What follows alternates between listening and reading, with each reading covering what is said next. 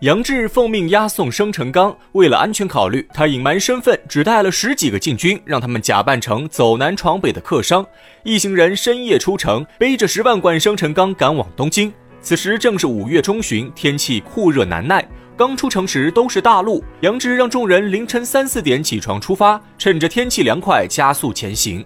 到了天热时，便找地方休息。如此走了六七天，已到了人烟稀少的荒凉之地。杨志闯荡江湖多年，经验丰富，立刻改变策略，让众人早上八九点出发，一直走到下午五点左右就找客栈休息。杨志心中想的是，夜间赶路风险太大，尤其是在这种险恶地方，很容易遇到拦路强盗，因此他不再贪图凉快夜间赶路，而是想着稳扎稳打护送生辰纲。可如此一来，杨志手下的官兵却受不了，个个怨声载道，叫苦不迭。他们每个人本就背着上百斤重的货物赶路，前几天都是凌晨三点起床，那时候天气凉爽，走起路来也轻松许多。可如今杨志非让他们顶着烈日赶路，众人走不了多久，便热得大汗淋漓，看到路边树林就要进去休息。杨志脾气暴躁，情商极低，遇到这种情况，他本该恩威并施，驯服手下。可他却采用暴力手段，对手下官兵非打即骂，强行逼着众人赶路。众人表面不敢反抗杨志，可心里都对杨志起了不满之意。杨志虽然武艺高强，可他情商太低，不懂人心，这也是他屡次吃亏的重要原因。俗话说，团结一心，其利断金。杨志团队不和，已经为他的失败埋下伏笔。如果他能懂得宽严相济，让手下官兵团结一心，令行禁止，全部心甘情愿听他的命令。纵然吴用有万般计算，也不可能劫走生辰纲。就在杨志逐渐被众人孤立时，另一边的晁盖等人却早已做好准备。他们打听到杨志的出发日期，吴用推算一番，猜出杨志会在六月初经过黄泥岗。于是他们几人提前赶到黄泥岗附近的安乐村，假扮成卖枣子的商客，住在村中客栈。然后又让白胜买了两大桶米酒。一切准备妥当后，众人只等杨志到来。可这白日鼠白胜是个村中的闲汉，平日里没有正当职业，只是到处偷鸡摸狗、坑蒙拐骗，而且还有一个赌博的坏毛病。他一时手痒，便将价值十贯钱的两桶米酒当了赌注，结果输得一干二净。白胜心知丢了米酒会误了晁盖大事，便想耍赖夺回米酒，却引出了客栈中的一个重要人物。此人名叫何清，也是游手好闲、贪赌成性。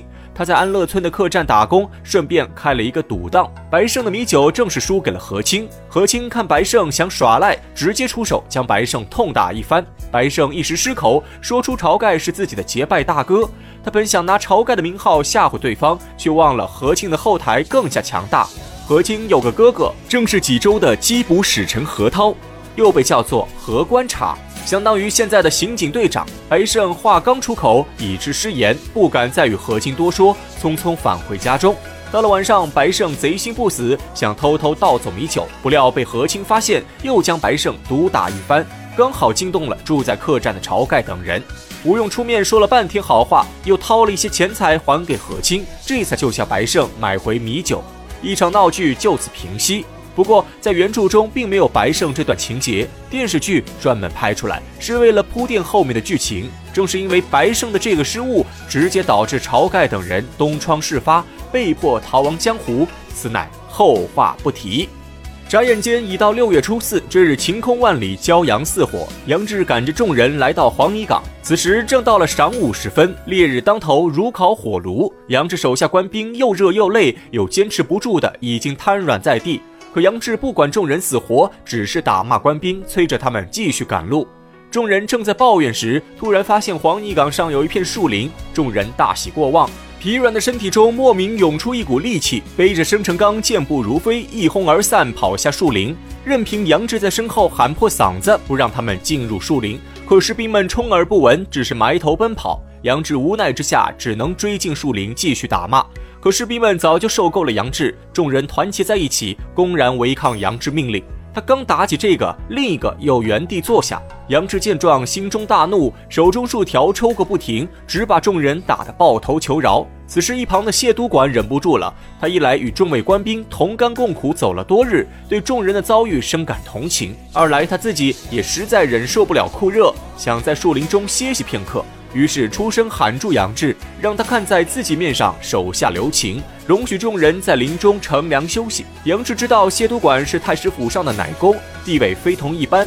眼看谢都管开口求情，杨志拱手行礼，说出自己的无奈之处。原来杨志早就听说黄泥岗是个强盗出没的地方，在他的计划中，黄泥岗绝对不能休息，必须要快速通过。杨志说完，也不再理会谢都管，转身从地上拿起一条军棍，大声告诉众人：如果谁不走，就要吃他二十军棍。众人一听，连声叫苦。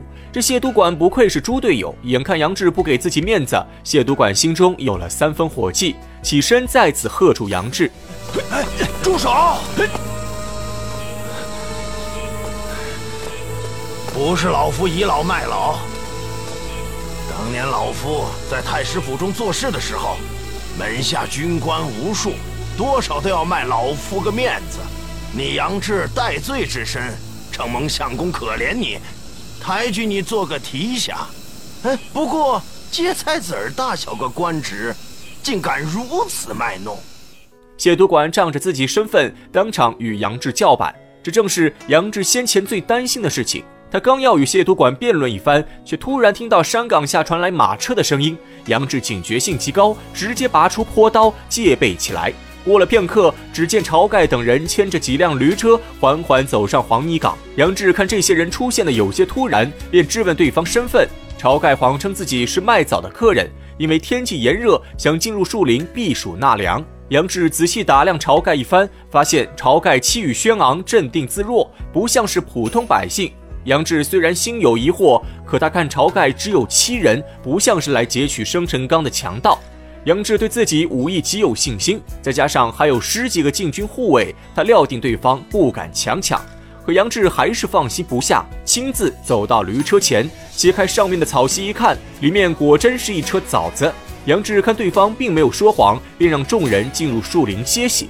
晁盖对杨志道谢后，带着吴用等人进入树林，就坐在杨志队伍旁边。被晁盖这么一打扰，杨志也不好再强迫手下士兵赶路。再者，他也不愿当众与谢都管撕破脸皮，于是只能退让一步，同意手下在树林歇息。而他自己也不和众人坐在一起，反而独自找了一棵大树乘凉。由此也能看出杨志性格孤傲，是个极难相处之人。杨志边休息边打量着旁边的晁盖等人，他总感觉晁盖一行人有哪里不对，可一时间又找不出对方的失误之处。杨志正在思考时，又听到远处传来一阵歌声。他抬头一看，只见一个贼眉鼠眼的汉子赶着一辆驴车缓缓走上山来。车上还装着两桶米酒。杨志看此人来的蹊跷，心中暗道不妙，已提起十分戒备之心。这卖酒汉子正是白日鼠白胜。他按照吴用的吩咐，带着两桶米酒停在黄泥岗上。吴用究竟设下了何等计谋？且听下回分解。